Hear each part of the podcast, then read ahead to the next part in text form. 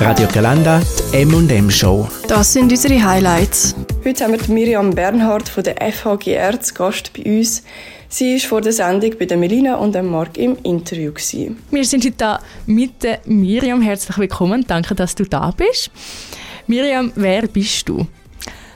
Wer bin ich, ja? Das ist auch eine gute Frage, die ihr stellt. Und ich probiere jetzt die nicht philosophisch zu beantworten, sondern einfach ganz banal mit meinem Namen Miriam Bernhardt und heute bei euch hier in der Funktion als Studienassistenz. Und ähm, ja, allenfalls vielleicht auch ein bisschen als viertes M so wie ich das mitkriege, dann sind ihr ja jetzt mittlerweile 3M und dann wäre ich einfach für den heutigen Tag euer 4M. Stimmt, heute haben wir eigentlich quasi M und M und M und M schon. das trifft sich super. Perfekt. Und dementsprechend kennst du ja auch schon unsere, unseren Ablauf der Interviews. Wir machen nämlich dieses ähm, berüchtigte schon fast Entweder-Oder-Spiel, wo ich dich jetzt einfach mit zwei Begriffen ähm, konfrontiere und du darfst einfach so schnell wie möglich dich für einen entscheiden, ohne als Begründung. Mhm. Audio oder Video? Video. Schreiben oder reden? Reden. Asiatisch oder Schweizer Küche? Mm. Sowohl als auch, aber ich glaube Schweizer Küche. Telefon oder Mail? Mail. Disney oder Pixar? Disney. Social Media oder kein Social Media? Social Media. Velo oder Bus? Ähm, Velo. Apple oder Windows? Windows. Chur, Zürich oder Bern? Oh, auch gute Frage. Auch sowohl als auch. Jetzt als Stadt einfach so gesehen Zürich. Und welcher Standort ist der beste? Von den Standorten ähm, sind alle irgendwie so auf ihre Art speziell. Also für mich ist natürlich Chur ist natürlich schon die Homebase, weil ich natürlich da tagtäglich ein- und ausgang und viele Gesichter einfach auch kenne und bereits schon so persönliche Beziehungen zu denen habe. Von dem her ist sicher Chur mir sehr nach. Ähm, Bern finde ich mega speziell einfach so von der Location, wie sie ist. Also es ist wirklich ein kreativer Ort, wo sehr dynamisch ist für meine, für meine ähm, Empfindung. Und Zürich ist natürlich jetzt auch mit der Teilzeitklasse auch etwas ganz Spezielles. Und jetzt haben wir ja gerade vorher auch noch davon geredet, jetzt auch mit der Tonkabine, die wir haben in Zürich, ist sicher auch ganz ein cooler Standort. Ja. Du hast ja Tourismus studiert, wenn ich das richtig herausgefunden habe. Wo gehst denn du selber am liebsten in die Ferien? In die Ferien? Also ich bin früher, so wie du das richtig recherchiert hast, genauso eher eine Zeit lang im Tourismus unterwegs gewesen, Marketing als Vertiefungsrichtung dazu. Ähm, und dort bin ich halt berufswegen relativ viel gereist und sehr viel dürfen sehen, was mega spannend war. Und mittlerweile finde ich es schön, wenn man einfach so ein bisschen in den Tag hineinleben kann. Das heißt auch vielleicht so ein bisschen Destinationen oder auch Art von Urlaub, wo man macht, wo man relativ tagesunabhängig selber kann entscheiden, was mache ich heute, was mache ich morgen. Ähm, von dem her ist es nicht einmal ähm, an eine Destination geknüpft, sondern eher so ein bisschen die Art und Weise, wie man dann reist. Gibt es an der FH etwas, wo fast niemand über dich weiß? Hui. Also sehr wahrscheinlich gibt es sehr viel, wo man gar nicht über mich weiß. Ähm, das liegt vielleicht auch daran, dass ich ähm, die letzten 20 Jahre gar nicht hier in Chur, also respektive jetzt in Tamins, wo wir wohnen, ähm, daheim bin. Das heißt die letzten 20 Jahre eigentlich immer ein bisschen auf AXA on the road. Und bei der FH bin ich jetzt äh, im April ist das Jahr gewesen, also sprich jetzt irgendwie ein bisschen etwas über anderthalb Jahre, wo ich dabei bin. Und von dem her gibt es jetzt sicher noch ganz viele Sachen, wo man noch nicht über mich weiß. Also sicher auch im privaten Bereich ist ja das so, dass man immer wieder Sachen bei seinen Arbeitskollegen entdeckt und herausfindet. Und von dem her denke ich, da gibt es noch viel zum herausfinden. Du hast es gut umschifft, die Frage, oder? weißt du eigentlich jetzt den Unterschied zwischen dir und einem Patrick Ramos funktionsmäßig? Ja, das ist eine gute Frage. Ähm, der Patrick, er ist in der Funktion ähm, Organisationsassistent, so wie man das nennt. Ich bin in der Funktion Studienassistenz. Das heißt, der Patrick ist eigentlich näher bei den Studierenden, also näher bei den Einschreibungen, ähm, wenn ihr ähm, Zeugnis, äh, Noten und so weiter, äh, Prüfungsplanungen und so weiter, das ist eher so ein bisschen auf seiner Seite. Und ich als Studienassistenz bin eher auf der Seite von der ähm, Ulrike Motes, als Assistenz natürlich von ihr, aber auch für den Studiengang. Und dort ist es eher vielleicht, dass ich bei den Lehrbeauftragten, bei den Dozierenden näher bin, wenn es um vertragliche Geschichten geht, ähm, um strategische, vielleicht auch Prozessgeschichten, wo, wo immer wieder aufkommen. Und ich würde sagen, das ist so ein bisschen der Hauptunterschied. Er ist eher näher bei den Studierenden und ich eher in der Nähe vom Lehrstuhl. Wir haben dich natürlich vorher schon ein bisschen googelt, ein paar Sachen über dich recherchiert, wie sich das so gehört ähm, zur Vorbereitung. Und dann haben wir auch gesehen, dass du schon einen ziemlich grossen Lebenslauf hast, auf LinkedIn zumindest.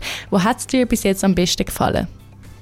Ah, das ist auch eine gute Frage. Also, wenn man meinen Lebenslauf anschaut, und der ist jetzt gerade auf LinkedIn ist der vielleicht nicht bis ganz zum, zum, zum Anfang aufgeführt. Also es sind verschiedene Stationen dabei gewesen was mich immer ähm, getrieben hat oder einfach motiviert hat zum Neues oder ähm, neue Stellen oder ist eigentlich mehr die Neugier, wie ist etwas was steckt dahinter?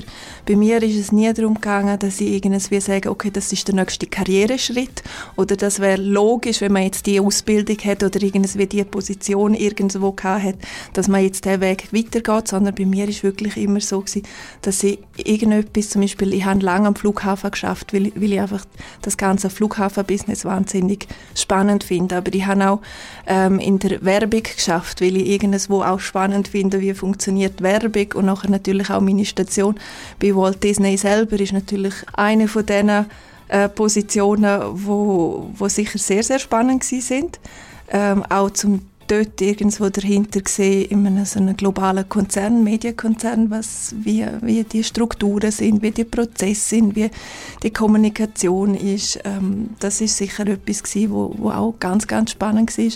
Aber ich finde es auch wiederum spannend, zum Beispiel in der FH oder generell im Bildungswesen ähm, finde ich es schon auch spannend, zum Hinterkulissen zu sehen, wie das Ganze aufbauen ist. Also von dem her ist es nie so darum gegangen, Karriere zu machen im klassischen Sinn, sondern wirklich einfach Funktionen, Aufgaben zu finden, die ich selber spannend finde. Jetzt sind wir gerade bei MMP schon gelandet und wie bist denn du eigentlich jetzt zu uns gekommen, auf Chur, an die Fachhochschule Graubünden? Mhm. Wieso MMP? Mhm. Also für mich ist ähm, sicher die Fachhochschule immer ein spannender Arbeitgeber gewesen. Und ehrlicherweise wäre für mich aber nicht, ähm, also Studiengang MMP liegt mir extrem am Herzen. Also ich muss mich irgendwo schon können identifizieren mit dem, was, was ich mich den ganzen Tag umgebe und ähm, gerade Medienwelt, ähm, Film, Fernsehen ist natürlich mir extrem noch aus meiner Vergangenheit. Also von dem her ähm, würde ich mich weniger jetzt zum Beispiel im Studiengang Betriebsökonomie sehen. Ähm, ja, und von dem her die Fachhochschule selber als Arbeitgeber sicher spannend und dann gerade im speziellen MMP natürlich super. Jetzt ist mir gerade noch ein Sinn du hast ja bei Disney geschafft. Was ist eigentlich dein Lieblings-Disney-Film? Mein Lieblings-Disney-Film? Also meinst du Disney Disney oder aus allen Einfach aus Univers, dem Universum? Also wir haben Marvel, Star Wars, wo auch noch dabei ist. Ähm, ganz ein klassischer Disney-Film ist natürlich, äh, ähm, ja, was will man sagen, es sind so viele, die cool sind. Also das Star Wars-Universum liegt mir eigentlich schon noch nach. Gerade äh, dazu mal, wo, wo Disney ähm, von Lucasfilm das übernommen hat, ähm, habe ich dort den Launch von dem ersten Film betreuen, wo eigentlich ähm, im Namen von Disney gelauncht worden ist. Und aus ähm, Lion King ist sicher wieder ganz etwas Klassisches. Dort, äh, der Film lebt von, von den Songs. Und ich glaube selbst, auch wenn er jetzt äh, schon einige Jahre hat, ähm, sind das Lieder oder Melodien, wo, wo wahrscheinlich ganz, ganz viele Menschen kennen und auch irgendwelche Emotionen damit verbinden. Das ist sicher etwas, was man nicht so schnell vergisst. Ja. Neben dem Film schauen, was machst du sonst gerne in deiner Freizeit? Was mache ich gerne? Ähm, ich fotografiere extrem gerne. Also alles, was im Prinzip mit Design zu tun hat, finde ich super spannend. Also so ästhetische Geschichten, ähm, da kann ich mich sehr lange damit vertun. Und da gehört Fotografie sicher auch dazu, dass man irgendwo genau das perfekte Sujet findet oder irgendwie halt wirklich noch so im kleinen Detail Sachen verbessert, wo man sieht, okay, da hat es noch Potenzial drin. Also das ähm, Fotografieren ist sicher etwas, was ich sehr gerne mache. Ja, und ähm, ich glaube, die klassischen Sachen wie Freunde treffen, äh, ins Kino gehen, gut sind wir wieder im Film schauen. Genau. Jetzt mal ganz unter uns. Du hast ja vorher schon mal erzählt, ähm, was der Unterschied ist zwischen dem Patrick Ramos und dir. Mhm. Aber was machst du eigentlich den ganzen Tag beim Arbeiten? Das ist auch eine gute Frage. Und äh, wenn man den Podcast bei uns so ein bisschen verfolgt, dann habe ich mich auch so ein bisschen auf das vorbereitet und ich habe mich tatsächlich auch gefragt, was mache ich eigentlich den ganzen Tag? Und anhand von einem Beispiel, wenn man das so kann zeigen, ist wirklich, der Patrick hat es auch so ein bisschen angetönt, ihr jetzt, wo im Studium sind, wenn ihr euch einfach mal vor Augen führen, irgendwie so ein ganzes Studienjahr. Oder vielleicht noch viel früher angefangen, dort, wo ihr euch angefangen habt für MMP interessieren, ähm, fängt eigentlich auch wie ein bisschen mein Job an. Also es fängt beim Marketing an, also wie ähm, kommunizieren wir unser Angebot gegen außen. Ähm, das ist über Infoveranstaltungen, das sind Formate wie Student for a Day, wo, wo ähm, mögliche potenzielle Studierende können mal für einen Tag reinschnuppern, wie das genau da abläuft. Und dann geht es weiter eigentlich auch über klassische administrative Aufgaben, sage jetzt einmal vertragliche Geschichten mit den Lehrbeauftragten, dass die ihre Verträge haben, ihre Zugänge hängen und so weiter. Dann gibt es aber auch Sachen wie jetzt, wo ihr, ähm, gut, ihr seid jetzt dort darüber hinweg, aber so Major-Minor-Börsen, wo jetzt erst gerade war, wo es darum gegangen ist, um das Angebot irgendwo ein bisschen ähm, ja, aufzubereiten, sage ich jetzt einmal, und auch den ganzen Wahlprozess irgendwo zu betreuen. Ähm, so stellenweise sind sicher auch Themen, wo, ähm, wo Prozessoptimierungen beinhalten. Ähm, dann geht es weiter, äh, eben wenn man vielleicht Ende vom Studium schauen, sind Lehrveranstaltungsevaluationen ein geliebtes Thema bei allen, glaube ich, aber zum irgendwo dort vielleicht auch mal schauen, hey, wie könnte man so etwas verbessern. Ähm, und dann ganz zum Schluss natürlich wieder äh, Diplom, also sobald es dann Ende äh, ein Studium geht, wo es dann Diplomfeiern gibt ähm, und die ganze Abschlussarbeit äh, mit Zeugnis und so weiter. Das ist jetzt eher wieder Patrick, aber einfach so kann man sich mehr oder weniger das ein bisschen vorstellen. Ähm, Viele Sachen sind bei mir auch unplant. Also das sind da Sachen, wo eher, sage jetzt in Anführungsschlusszeichen, ein bisschen in Troubleshooting hineingeht. Also gerade weil die Hochschule hat natürlich ganz, ganz viele Schnittstellen und da hat es natürlich irgendwo Verantwortlichkeiten und irgendwo hören die auf und sollten aber irgendwo auch weitergehen. Und das sind dann oft so ein bisschen die Stellen, wo es vielleicht ein bisschen hakt. Das heißt, wenn es dann eben wirklich darum geht, um ein Projekt oder um irgendwie, ein, sagen wir jetzt gerade Major-Minor-Börse, wo es dann darum geht, um das Weiterdenken oder die Sachen miteinander zu vernetzen, das kann dann auch etwas sein, wo, wo bei mir ist, wo, wo man es so ein bisschen anschaut. Aber das ist oder Einschreibeprozess, ähm, gerade wenn neue Studierende kommen oder ähm, dort auch die ganze Planung von der Einführungswoche, wo alle gleichzeitig sta starten an diesen drei Standorten, dass man schaut, dass die zu ihren Infos kommen und so weiter. Also du hast grundsätzlich auch sehr viel mit Menschen zu tun. Du musst eigentlich immer, habe ich das Gefühl, es gut auch mit Menschen können. Du musst jetzt zum Beispiel auch mit so zwei nervigen Radioöler da im Studio stehen. Gibt es auch so Momente, wo du dir denkst, nein, jetzt lässt mich einfach alle mal in Ruhe? Ja, das gibt es ganz sicher. Ja. Wann kommst du zu so einem Moment? Gibt es da spezifische Fragen oder sind es einfach so Tage, wie alle haben, was halt gerade nicht so gut geht? Ich glaube, nein, es ballt sich zum Teil schon ein bisschen. Also es ist je nachdem, zum Beispiel ähm, Studienstart. Das ist ein, super Beispiel für so etwas, wo einfach, dort wo einfach Kapazitäten dann begrenzt sind. Und ähm, oder Studienstart ist bei uns gleichzeitig auch Studienende. Also das heißt innerhalb von zwei bis drei Wochen müssen eigentlich die ganzen ähm, Aufgaben für die Neustudierenden irgendwo bewältigt werden, wie auch aber die ganzen Abschlüsse für die selber, die dann eben hören. Und das ist sehr geballt. Und das, sind, ähm, das ist dann wirklich ein Arbeitsvolumen, wo man dann wirklich nur noch gerade kurz und knapp, gerade aufs Wesentliche reduziert halt kann auf, auf Anfragen eingehen. Und das sind dann sicher auch so, so Momente, wo man dann einfach auch mal sagt, so, hey, okay, gut, was brauchen wir, wie machen wir es am schnellsten und am besten und dann weiter geht's. Jetzt ganz getreu an äh, Animationsfilm haben wir eine Wunderlampe parat für dich. Du hast drei Wünsche. Genau, mhm. Aladdin, drei Wünsche. Was würdest du an der FH ändern? Was würde ich ändern? Also was ich nicht ändern würde, ist das Team. Also wir haben jetzt gerade die Woche, letzte Woche sind wir in der gewesen, haben wir auch vorher kurz geredet und ähm, also dort hat man gleich müssen merken, auch wenn es zum Teil ähm, wirklich halt ein grosses Team ist und sehr viele verschiedene Bedürfnisse da sind, ähm, ist wirklich einfach vom Teamgefühl ist wirklich, ist wirklich mega lässig.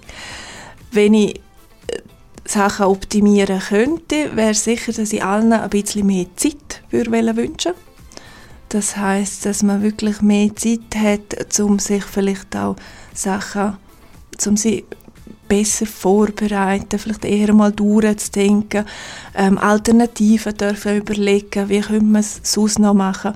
Und das würde ich uns, glaube ich, allen wünschen, um ein bisschen mehr Zeit in unserem Alltag.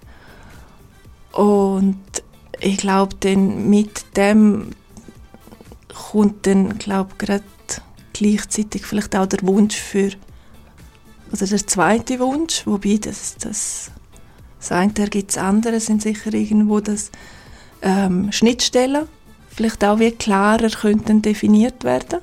Ich glaube, das würde auch ähm, vielen ähm, sehr gut tun. Also das wäre sicher auch etwas, was ich uns allen würde wünschen aber das ist nun mal in der Natur der Sache.